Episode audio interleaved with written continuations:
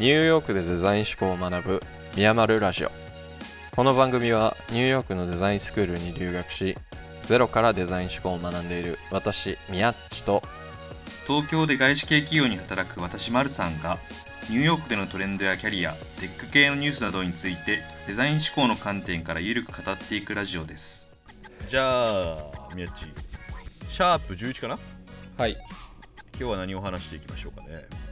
雑談会今週雑談会がしたはい。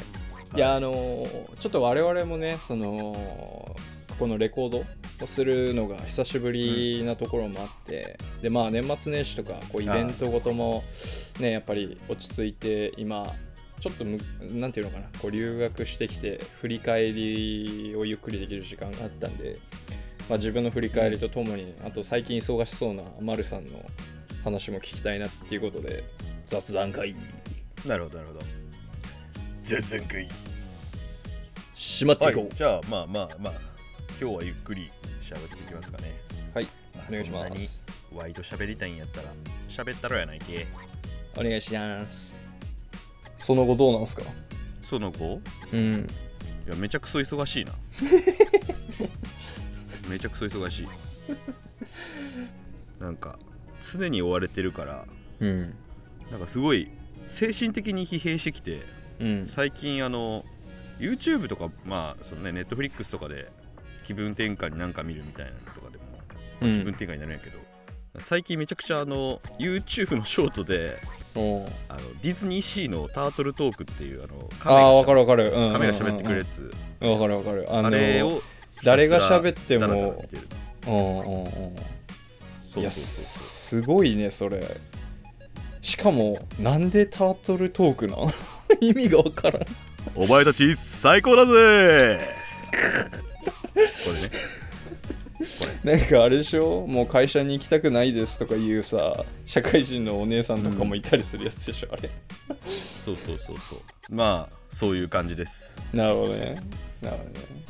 まあでも元気やけどまあ元気じゃ元気やけどねタートルトークだけしか見てないからな。ディズニー他のディズニーは何も興味ないけど。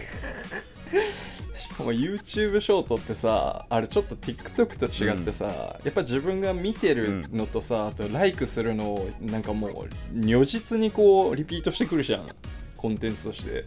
そうね。あの動画なんかその再生完了した系のやつがどんどん流れてくるよそうそうそうそう。関連した YouTuber とかさ TikTok って結構ランダムにさ、なんかなんで俺にこんなどうしようもないもん見せてくんだろうみたいなのを結構見せてくるけど、YouTube は結構その自分の好みに絞ってきてる感じがあるからさやっぱその、うん。タートルトーク連チャンするっていうのはそれだけ 見まくってるってことだろ そうそうそう。いやいやいや。タートルトークはもう飛ばさんから。う視聴完了しちゃうから。まあでもなんかそう精神的な安定が見つかって何よりですよ。なんかさ、前さそれなんか話してた時はさなんつうのそのアニメとかあとなんかその考えなくて済むコンテンツを見るようになったって言ってたじゃん。うん。そのバラエティとかさなんかその映画2時間見れんくなったとか、そういう話したじゃん、うん。前。あれはすげうん。えなんかよくわかるのね、なんかそのなんかああの2時間映画見るとかって結構力のいる作業なんだなって今更なって思うけどなんかその考えなくてもぼーっと見られるっていうのは結構それは俺も結構増えたなって最近思ってたけどよりさらに一歩進んだ、やっぱりあれなのかな脳の体力減ってんのかな？脳の体力が減ってるんかな俺らの年齢ぐらいになってくると。うーんどうなんだろうね。なんか俺 TikTok とかのショート動画の影響はめちゃめちゃでかいんじゃないかとは思ってるけどね。あとはやっぱ精神状況。あー。このどっちかじゃないかなと。なんか俺的にはどっちかっていうとそのなんか TikTok によってそういう TikTok とか YouTube のショートとかによってそういうもうダラダラなんもないとコンテンツがただ単にフラッシュ暗算みたいな感じでさ目の前に現れては消えていくみたいなうん。のですごいパッシブに視聴しちゃうようなこう文化ができたっていうよりは単純になんかそういう風なものの方が楽だって感じる人間の脳の性質があってそこにそのうまうまいことハマってるというか TikTok とか,、逆、うん。因果関係は逆というかもともと人間は多分そういう説を持ってたんじゃないかなと個人的には思うけど。うん。まあでもそうだそうじゃない？だってさ TikTok の動画とかそのショートの動画って結局その30秒とか1分でさなんかこう、うん。起承転結じゃないけどさ何かしらこう自分の何かこう興味関心を引くものが得られてるわけじゃん。でしかも、うん。やっぱ短い簡潔じゃん？その理解ができやすいっていうのもあってさ、なんかもうそうね。い今まで YouTube の説明動画を見てさなんかその例えばウィキペディア1ページ読むよりも YouTube の解説動画見た方が楽と思ってたのが今やもううん。YouTube の5分10分動画見るのさえめんどくせえから TikTok で調べたら出てくるっていう。まあで、まあ、うん。TikTok はその分ちゃんと説明してくれてるっていうのもあると思うけど、まあ、いずれにしてもまあそうじゃない、やっぱりあのそうだと思うけどなその楽さもうまあ。脳にとってやっぱ楽なんだと思うけどな。あの感じ。まあ人間のさらなる劣化を促さないことを祈るばかりだな。そうそう。でまあこれちょっと実は次回の話につなげたいと思ってるポイントでもあってテクノロジーと人間の関係性の話をちょっと次回したいと思ってるので、これは乞うご期待なんなるほですけど。ど。なんか、うん。オフトピックさんみたいな。いやちょそうでも本当そうね。オフトピックさんもまだ取り上げてないんじゃないかなっていう企業をちょっと僕最近あの見つけてちょっとその話をしたいんで、まあ、次回は、はいうん。その話をすればなと思ってるんだけど、なるほど。いやーねあの冒頭の挨拶で、うん。テック系のニュースなどについてなんかデザイン思考の観点からどうのこうのみたいなことをうん言ってるにもかかわらず、テック系のニュースなんて一度も取り上げたことがないっていう。いやまあ一度も取り上詐欺オープげてない。っニングだったからていうかさもうそもそも我々最初そのデザイン思考の基礎をさもう何週にもわたって話してしまってるからさ、まあ話さざるを得なかったっていうのはもちろんあるけどそれが我々の基礎だからさ。まあやっとこっからでしょ、こっからまあそこら辺の話が増やしていければなとは思ってるし。うんうん、いやまああとあれだよね。そうオープニングとかエンディングとかでそういうちょっと最近の流行のトレンドニュースみたいなのを取り上げていこうって最初思ってたけど思ったより本編がうん。かっちり時間使うからそれをやめたっていうんだよ。ねそうね。いやーまあそんでさちょっとまたうん。あの俺の話させてもらうとさはいはい。あのちょっと最近まあニューヨーク来て半年経つんかな、まあもうちょっとでまあ1年経つけど、まあ、まだ半年か。半年過ぎたか、半まあいずれにしろ年ぐらいじゃない？ちょうど、ううん。ん、8910112まあ7ヶ月か。ぐらい経ってさ。うん。でまあなんとなくこう落ち着いてきてなんとなく周りの人間の人も見えてきて、クラスにいる人間がどんな感じなのかとか見えてきて思ったんやけどさ、うんうんうん。やっぱあのおもろいやつはおもろいなって思うやつあてかおもろいなって思うやつがいい見つけたというかあの出てき始めてて、はいはいはい。で別になんかそいつとすごく仲がいいとかではないんだけどなんかこう、うんうん。なんていうのかな今までの僕がいた社会コミュニティうん。ではきっと会えなかっただろうなっていう人にこう出会い始めていて。でなるほど。まあ、そのちょっと数人を紹紹介というかこんなやつがいたでっていう話をしたいんだけどさはいはいはい。あの、まあ、まずね宮地はさ今その仕事をしてない中で、まあ、その自分の蓄えと、まあ、あとは借金で、まあ、今生活をしてる中で、うん。今年の夏からやっぱりその一応仕事ができるアメリカ国内で仕事ができるっていうのが正式にできるのね、でやっぱそこにこう帳尻を合わせてきて考えてたの。アメリカで就職活動をしてまあ1年ぐらいその実務経験を取りたいと、まあその実務経験の前にまずそもそもインターンシップっていうのが王道なんだけども、うんまあ、やっぱうん。稼ぎたいなっていうのはすごく思ってて。うん。って思ってたんだけれどもまあ難しい、はいはい。やっぱり。その、まあ。海外の人間を雇うよりもネイティブ雇った方が当た当たり前だからさ。そうね。そう。うんね。そりゃそうやしなんかいついなくなるかわからんやつにわざわざ採用コストかけて教育コスト払うっていうのもねそうそうそう。アホらしいしな。そうそうそう。っていうのでまあいずれにしてもまあかなり難しいということがまあ見えてきてで、うん。やっぱりちょっとその生活費用みたいなのを稼ぎたいなって思い始めてさ周りの人間どうないしてんのやろうなと思ってちょっとこう聞いてたの。そしたらうん。まず中国人の女の子のお友達223歳の子がいるんだよね。で彼女は大学から直接こっち来てんのよ大学院に。だから就職はしてないんだよね。ただしほど。うんうんうん。はいはいはいただし大学に在籍している時に中国の大手ゲームブラン、ゲーム会社もう俺とマルさんだってもう全然わか名前聞いたらああすごいねってなるような企業であの、うん。デザイン系の仕事をしていてあの、まあ、はい12、年ぐらいこう実務経験ありますと。でそんな子が、まあ、今何をしてるかっていうとまず友達とうん。会社立ち上げましたと。Web3 の会社。はいはいはい。で、はいはいはい。Web3 の会社で、まあ、そういうコンテンツ作りしてますよっていう。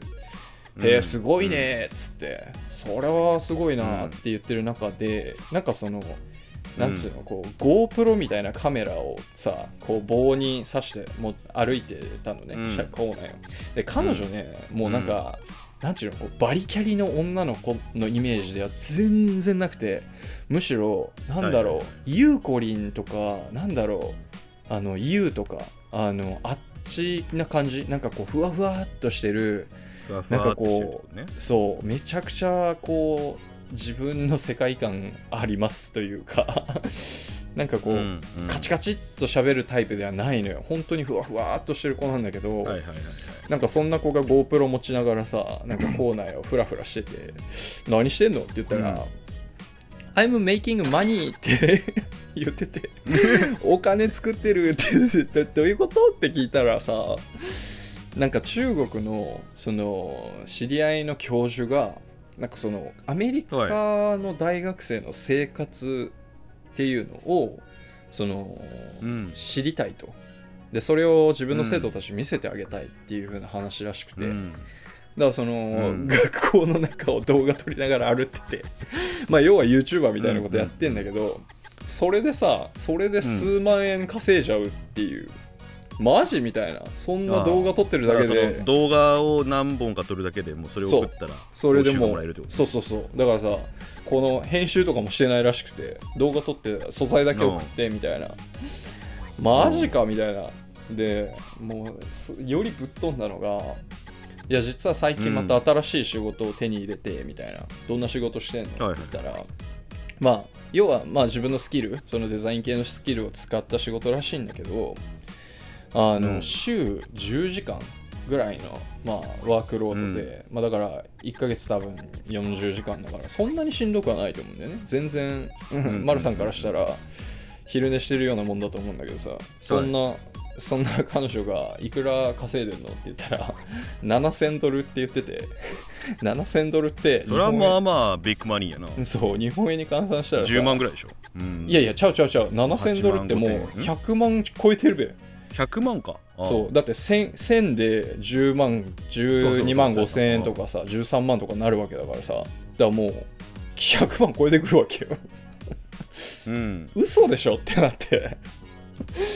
本気で言ってんのみたいな。だからなんかその稼ぎ方っていうものの概念がさ全然なんか違うというかなんか俺ちょっと前までああなんかアメリカのテック企業に就職してあのおお金稼ぎたいというかそれが稼ぎ方みたいな風に考えていたものの、いやなんかうん。普通に自分のまあね僕がそのつてがあるわけではないから、まあ、そうそういう発想にはならんけどそういう、うん。なんつうのこう身の回りのつてで受注してサクッと金稼いじゃう人がじ、世の中にはいると。でそういう国もあると、うんうんうんだ中国がうん。やっぱり特殊なのかもしれないんだけど、なんかもう、うん。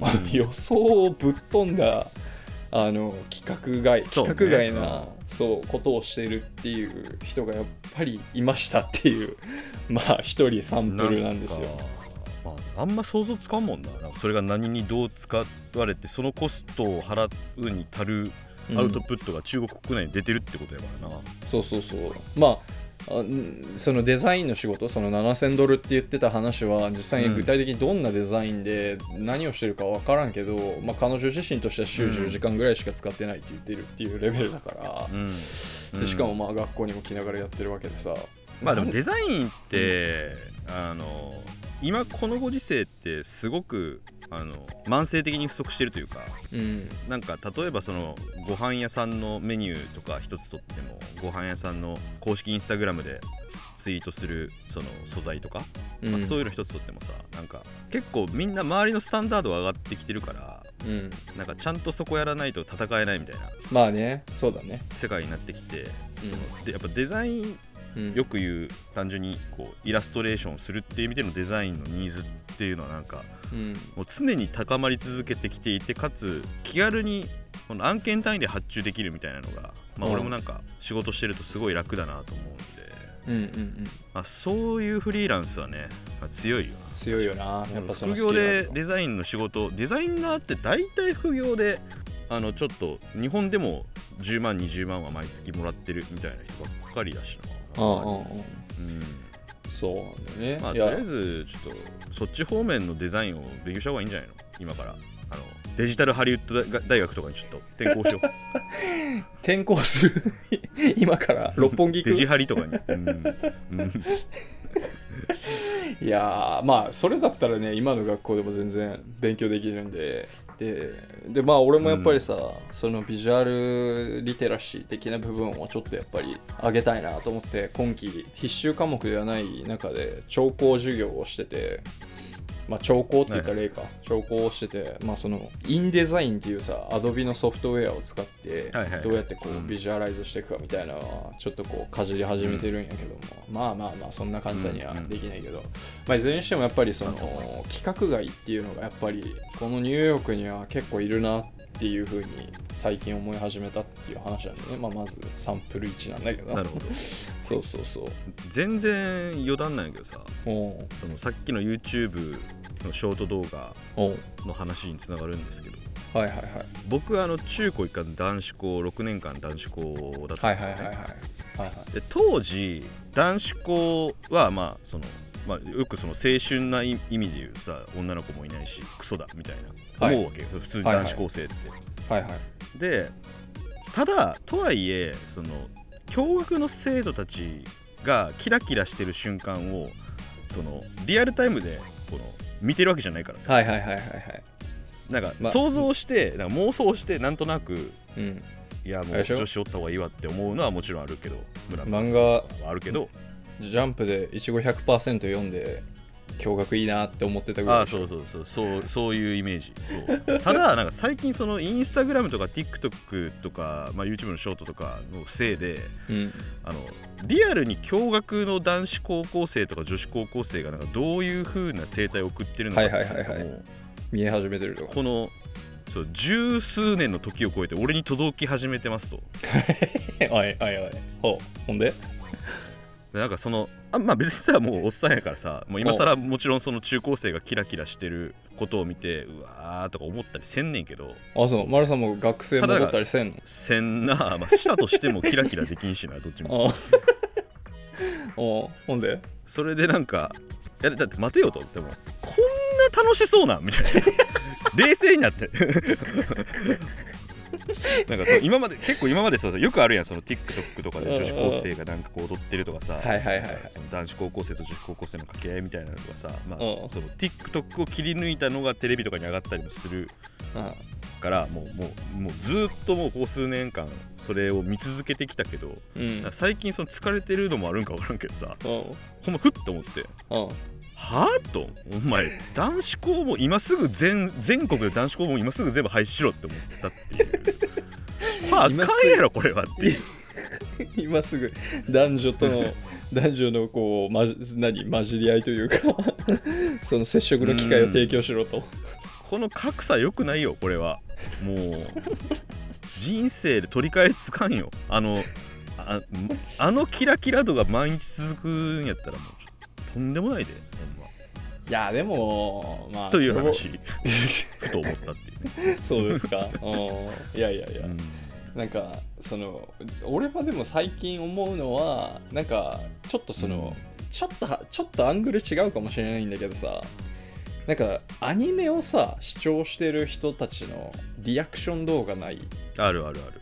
あのでアメリカ人のあの人たちがそのナルトを見ててで奥さんと旦那さんなんだけど、その奥さんがめちゃくちゃこう感情表現豊かな人ですぐ泣くのナルト見ながら、うん。でなんかその、うん。ナルトを見てる人そのその人たちを見ててなんかこうすごくこう中高時代を思い出すことが増えて中高時代をなんかこうなんていうのかな愛おしむというか思い返してしまう機会っていうのはあるあるんですよね。なんかそのやっぱりちょっと月曜日にうん。ジャンプみんな立ち読みしてきてなんか朝時間余裕に時間に余裕持って入れたやつはうん。月曜日の朝登校前に立ち読みする時間を持ってこれるけどなんかそのちょっとギリギリに起きてしまったやつとかさうん。まああれ大体あのジャンプバババっても15分10分とか15分ぐらいかかるからさそれで立ち読みをする時間なくて月曜日に間に合っての登校時に間に合ってないやつ間に合ってるやつがおって。う。ん そこでなんかそのネタバレするかしないかのせめぎ合いをしながらまあなんかとはいえこう毎週月火はジャンプの話をするそうやなみたいな。そうやな。感じやったよな。うん間違いないそれは間違いない。そうそうそう。だからなんかそういう記憶をなんか思い返す瞬間は TikTok で最近あったなっていうのをちょっと今思ったけど。うん。うんまあ、まあ今の男子高校生ジャンプとかあれなんやろな。なんかちょっと金持ってるやつがジャンプラでうん。ジャンプ普通にその電子でうん。あのサブスクしてて。うん。iPad で回しようにそいつの iPad とか iPhone とかで回し読みするみたいな感じなんやろなまあそうだろうな確かに。いやーやっぱりねこれもまた 来期に来期の来期というか次回の話につながるんですけど、うん。そう。やっぱりこの紙のその漫画の回し読みというのがやっぱりこれはヒューマンセントリックのものなのかな。どうなんだろうね。なんかこう人間としてやっぱり紙の本がなくならない理由って何やと思う。なんかすげえ話飛ぶけど。まあでもやっぱりぶっちゃけ俺は全然情報のインプット量違うと思ってるんよな。紙の方がいいってこと？紙の方が圧倒的に入ってくると思ってる。俺自分自身には。ああそう、まあこれはもうしめちゃくちゃ主観的なもんやからあれやけど。あなんかね電子あかんのよな。ほんまに。えあのさうん電子をもちろん電子を中心に買ってるんやけど。うんえ会社の資料とか印刷するタイプの人？あーするときはするかな。あんまりめめぜ絶対したいってわけじゃないけど。なんか、まあ、数字とかやったら正直エクセル上で見てた方がなんかガチャガチャうん触ったりできるから便利やし、うん PDF15 枚とか20枚のさ資料あったらさ印刷するタイプ？ああなんかその一個一個細かくなんか誤字脱字とか例えば見見ないといけないですとかうん。ああそういう作業はね契約書のレビューしないといけないとかで精読しないといけない時とかか。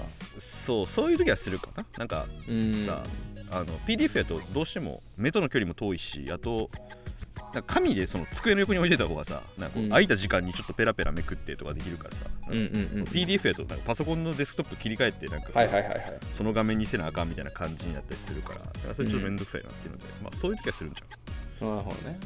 いやそうやな。いやいやいやまあちょっとまたこれ来期、まあ、来次回でちょっとまたせしっかり話したいと思うトピックなんですよ。そのデバイスと人間の関わり具合っていうのがすごく面白いなって思ったことがあって、まあまあよまあね最近よくあるトピックですよ、なんかすごい話それ脱線してしまったけどニューヨークのやばいやつ列でそうそうそうそう。一人目が中国の女の子でしたっていうところからで、まあ、中学中高時代のノスタルジーに話が飛んじゃったけど。そうそうそうでまあ、はい。あと2人ぐらいいるんだけどまあ1人に絞るけど、もう1人はドイツ人のあのロッキーの奥さんの名前一緒のエイドリアンっていうんだけど、エイドリアン。うん。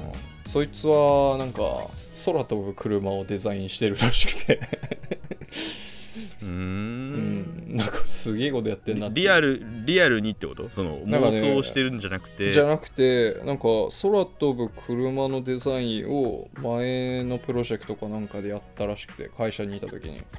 でまあ別にそれがすローンチされたとかではないけどみたいな感じでまあデザイナーなんだよね、うん。そういう。で今何やってんの？うんって言ったら、インドの友達とあの、ん。まあ要はテスラみたいな車作りをしてるって言ってて、うんいやなんかまあ別にそのいくら稼いだとかいう話はしてないけどやっぱりその、まあ、学校に来てるけど自分で会社を持っていてで、うん。まあ、すでにそのものづくりまで始めてるみたいなやつがいて、うんうん。そうそう。だからまあなんかそういうなんていうのかな。今まで会ったことのないような人種っていうのは結構いると。もう一人もさっきもう一人いるって言ったのはそいつはアメリカ人で今、うん。 Eight Sleep っていう会社に働いててで、はい。そいつはあのベッドを作る会社なんだけどそのベッドを今メッシュとか、イーロン・マスクも使ってるらしくて、うん。あのえ。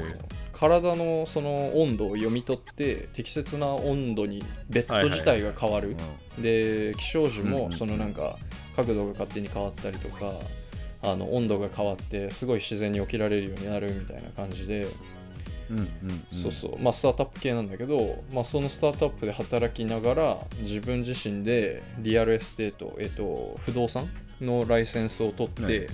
自分でそういううんなん。か、えーの会社をやってるみたいないうやつがいて、まあ、要はもうなんかみんななんつうの起業してて当たり前じゃないんだけどなんかうん。なんていうのかな、その会社にこう属してる人もいるし、まあ、してなくてもうん。何らか別の形で自分のスキルをアウトプットしてるどっかに別の場所でアウトプットしてるみたいなやつが結構多くて。うん。だなんか今までその企業に所属したらその企業に尽くすみたいな考え方でいたけど俺は。それこそ副業とか考えたことなかったけど、なんかもう、うんこういうなんていうのかなその人たちを見てると自分のその概念がぶち壊されていってこれはいいかいい経験だなと思っててさ、ということで最近僕みやっちもあの副業を始めてなんかフリーランス的なやつで受注してちょっと小銭を稼いでます、はい、なんか案件は入ってきてるの？入った入った。まず最初になんかあの LinkedIn で入ってであともう一つそのフリーランスのそのなんつうのこうこういう案件で人探してますうんうん。そうそうそう、うん。さ人探してますみたいなやつで、うん。あの提案したら受注してくれてで、うん。まあ実際その受注された案件は来週なんだけど来週火曜日にやるんだけどあの、うん。 LinkedIn で来たやつはもうすでに終わっていてそうそうそう。うん。だからまあ俺でもやったらできるんやっていうのは一つまず実感かなそれは。まあまあ確かにね。まあそれがちょっとずつちょっとずつ大きくなってくるのがねまあね。フリーランスっぽいというか。そうそうそう。うん。そう。でまあねまたその同じ人から受注できたらそれはまた一つの達成にもなるしさ。だまあちょっとそういったことは大事にやっていきたいなとはちょっと思ってて、まあ、何よりやっぱねこっちの人ね、やっちゃうんだよねそのまあ俺も結構そっちタイプの人間だったじゃないですか。仕事してる時もとりあえず俺電話しちゃうみたいな、うん。営業の電話かけちゃうみたいな、丸さんまだ、ううんーんって言いながら考えてんのに俺もう電話3件ぐらいしてるみたいな。そういうタイプだったじゃないですか、うん。まあ、なんかそういうタイプは結構なんつうのかな。があの認められるじゃないけどそういうやつがいてもいい社会だっていうのを結構すごい感じててなんかもうはいはいはい。やったもん勝ち的な感じはすごい感じてますね。まあそれはあるやろな。ううん。んそうなんかその雰囲気はあるやろうね確かに。うん、なんかさその日本のそのやっぱ完璧主義的な思考うん。はやっぱりちょっと強すぎたなっては今思う。その日本の人のね。そうそうそう。なんかこんなんでアウトプットして人に見せらんねえよとか思ってたけど思う、うん。こっち来て思うけどマジで日本の人のやっぱりそのクオリティなんかその仕事のクオリティって圧倒的に高くて、もうそのなんか人種差別とかになっちゃうからな何人とは言わんけどもううん。時間オンタイムでミーティングには来ねえし来たところで何もやってなかったりとかなんかその、うん。リーダーシップを取ることが全てみたいななんかちょっと勘違いしてる人もいるし、うん。いやもううん。日本人こそ雇うべきやろってめっちゃ思うからなかなか。あそうっていう中でやっぱりその周りがどんどんアウトプットするのを見るとなんかそう日本人もその全然戦えるしあ殻なをぶち破って記載すればそうそうそうそうそう。全然むしろ戦えるっしょっていう。そう。その完璧主義みたいなところさえなんつうのこう取っ払ってしまえばマジで即戦力だしこんな従順ななんつうの、うん。いいその従業員いないと思うんだよね他の国で、うんうんうんまあロイヤリティも高いしねそうそうそううそうそうそう、ま日本っていうのはやっぱすげえ国だと思う、俺は。本当に日本すごいと思う、俺日本大好きやわ早く帰りたい。まあよくなんかねあの普通にフィリピンとかの現地法人とかだともうもはや言ったことやらせるのでいっぱいいっぱいみたいな。そうそうそうそうそうそう。そう、うん。そう。でなんかそれこそさ平気でこんかったりするし。あそうそう。まさにそれ。そう、ん。でなんか俺の友達がさなんかあの前、うん。マルさんと会う前の企業の友達がさ一回ニューヨーク来た時にちょっとちらっと話したんだけど、まあ、やっぱりその、うん。外部で外部委託でこうインドの人にこう受注してあのな仕事をうん。やってもらうと、そのサービスの作るものをやってもらうってなった時に、もう本当に1から10まで言わないとやってもらえないみたいな。どう考えてもそこにボタンを配置したら人はクリックできないでしょとかなんかそういうのもうん。言わないとやってくれないらしくて、うんうんうんうんなんかそのそこまで言わないお前は分からんのかみたいなのを普通にアウトプットとして提供してくるみたいなことも言ってて、うんなるほどなって思う。んだよねそうだからやっぱそうそういうことですね。やっぱ日本はいい国だしもっともっと前に出ていいと思う俺は。そうそうね。そ,、うん。そこだけってことだよねあとは。うん。そう。まあ聞いてる皆さんもね一緒に殻をぶち破っていければなっていういやなんかなんやろなんかお前海外かぶれやがってクソ野郎みたいに思われたらちょっと嫌なんだけどさ。でも本当なんか、うん。そういそういうなんちゅうのこう海外かぶれ的な観点ではなくて俺はやっぱ日本がすごいっていうのを今もずっとうんうんうん。体感してるわけで。そう。でうんなんかその、日本をてかやっぱりそのうん謙遜という文化が日本にああるからやっぱり卑下したりとかさそうね、うん、あのさっきの完璧主義だったりとかってなっちゃうんだけどいやいやいや日本マジすげえから、うん、てか日本一番だからみたいな、うん。うんうん、そうそうっていうのがまあそれはそうね。いや本当に謙遜の文化じゃなくてむしろなんかできん。こともできるって適当に言うみたいなのが世界スタンダード、うん、そうそうそうそうそうそうそう。マジそれ、うん、で言って受注したらそいつを勝ちになっちゃうからさはい俺経験値できました、リンクトインレジュメにこの経験書いてまた次の案件受注しますみたいなスタンスだからさ。うん。やっぱそうね。そう。だからグローバル的に言ったらそのスタンスのやつらとやっていくっていうともううん。そんなフェイク野郎もたくさんいるからっていう話で、うん。そうそうそう。っていうのことを最近感じましたね、まあねこうやってニューヨークの、まあ、ニューヨークで感じたことみたいなのはね結構、まあ、デザイン思考の話っていうのは、まあ、結構本で読んでも分かることも多いと思うけど、まあ、こういった、うん。その現地のリアリティみたいなのをねうん。お届けしていけたらいいですね今後もそうそう。まあそんなに頻繁にはならないと思うけどやっぱあってこう感じる時が来るんだよね。たまにこう。そういやああだったなみたいな、まあそういう感じたことをまたどっかでまた共有できたらなと思いますんで。はい。今回ははい。こんな感じでよろしいでしょうんかそな感じはい。ではい。ありがとうございます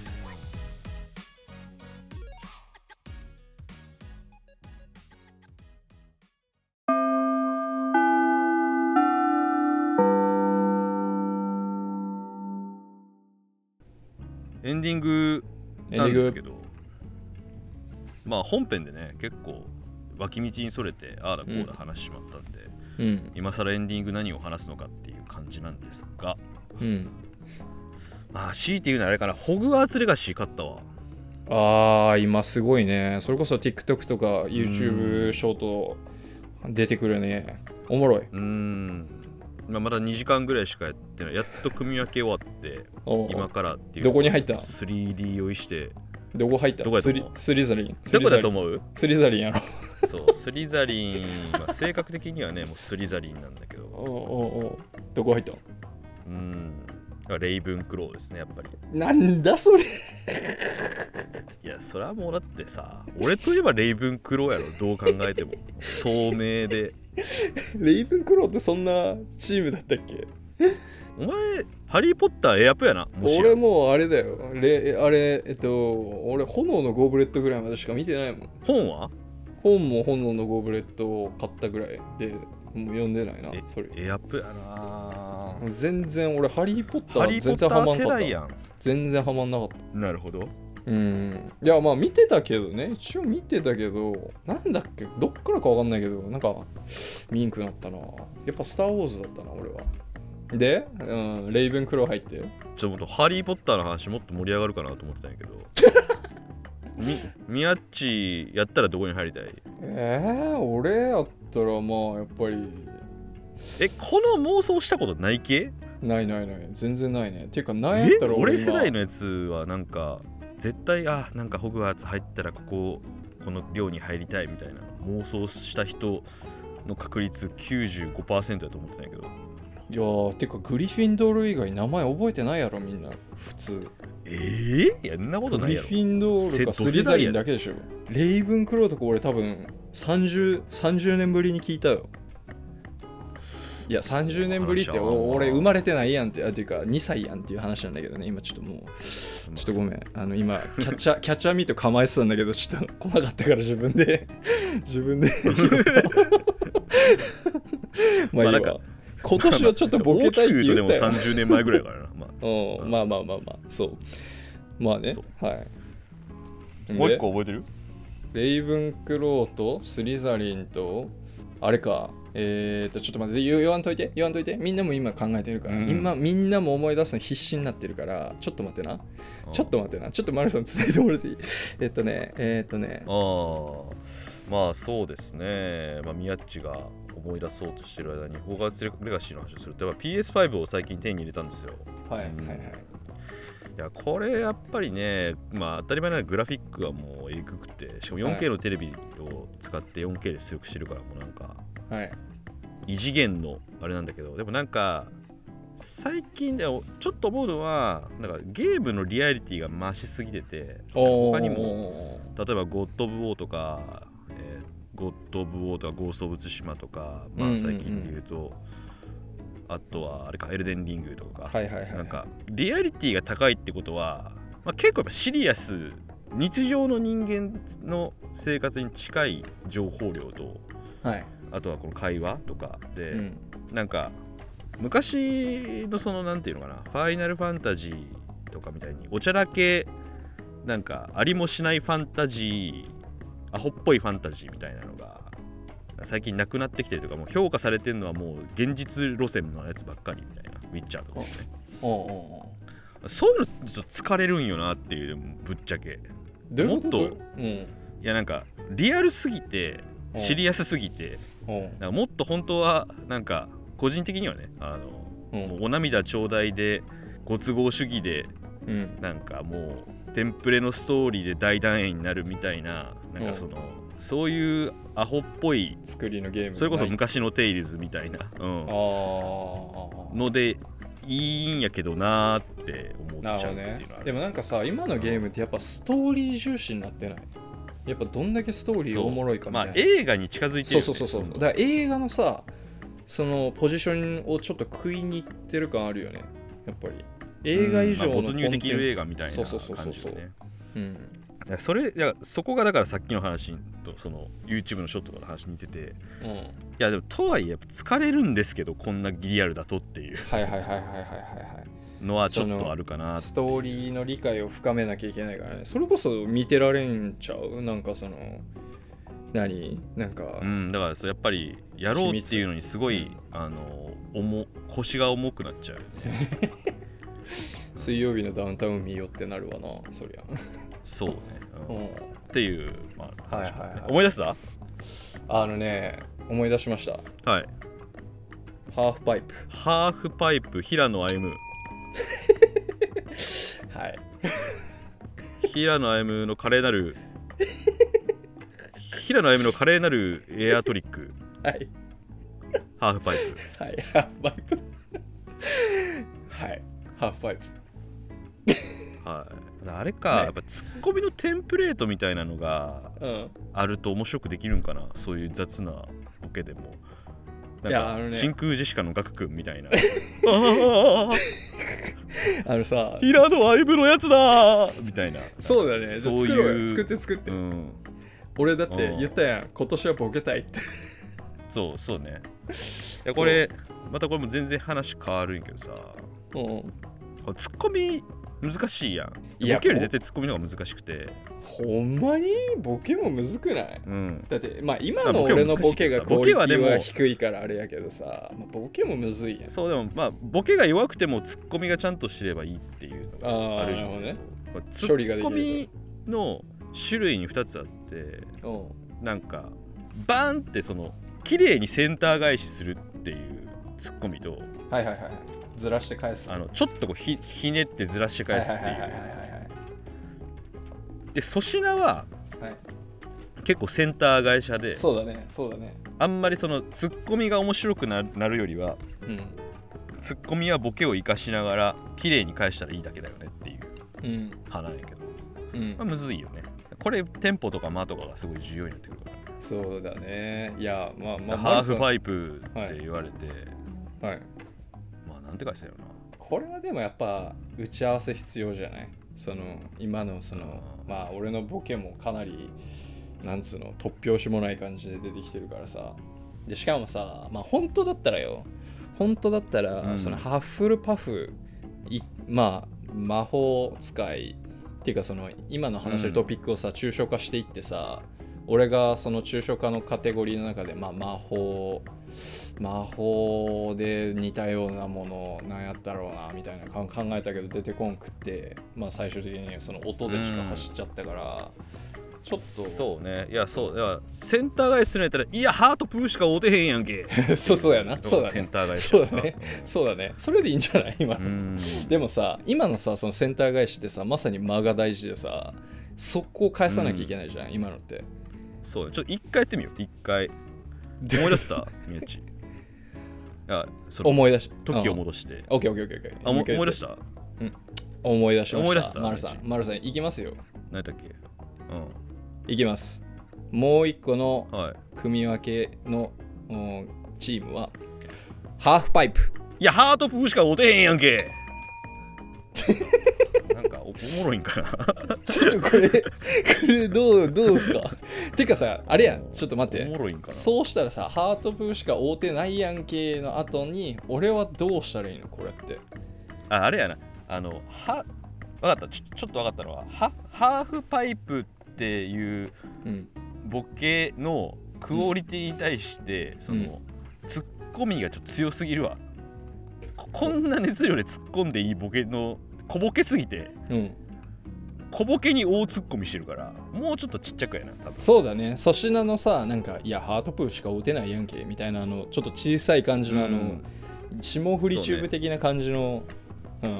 んハートプーしか打てへんなそうそうそうそうそう。そんな感じだね、うん。そんな感じだね。ちょっともう一回やってみましょうかじゃあ。もう一回やって何 もう一回やりましょうか。はいどうぞ。振ってください、うん。ああなんか思い出したみやっち。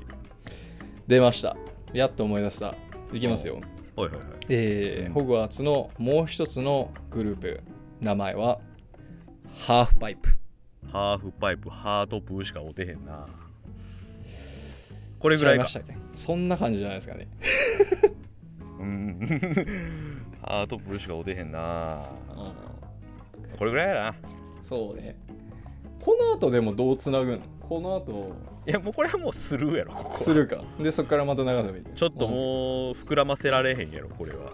うん OK じゃあまああとはちょっと編集で好きなのそそれがだからそれ平野歩夢平野歩夢になんか引っ掛けてちょっとおもろいうん。ことを言えたらよかってんけどな、いやだからさそこは間が難しいやんだ俺確かにハグリッド平野歩夢みたいな髪型してるけどみたいな。ああそうねそうねそうね だそれ出たらすごいけどなあの間こでれそうね。うん。いやーほんとちょっとこのやっぱり毎回毎回このブラッシュアップしてからなツッコミそうねそうしよう。うん。ということで。はい。まあということで今日もご視聴ありがとうございました。はい、はい。あのまあちょっとこんなざゆるゆる雑談会でしたけど気に入っていただいた方はあの Twitter、Instagram 等々各種 SNS もやってますのでそれをフォローだとか番組の高評価フォローっていうのをお願いできればなと思っております。引き続きお便りも募集しておりますので、Google フォームから送っていただければまああのぜひぜひ番組でも紹介させていただきたいなと思っているのではいいよろしくお願いいたします。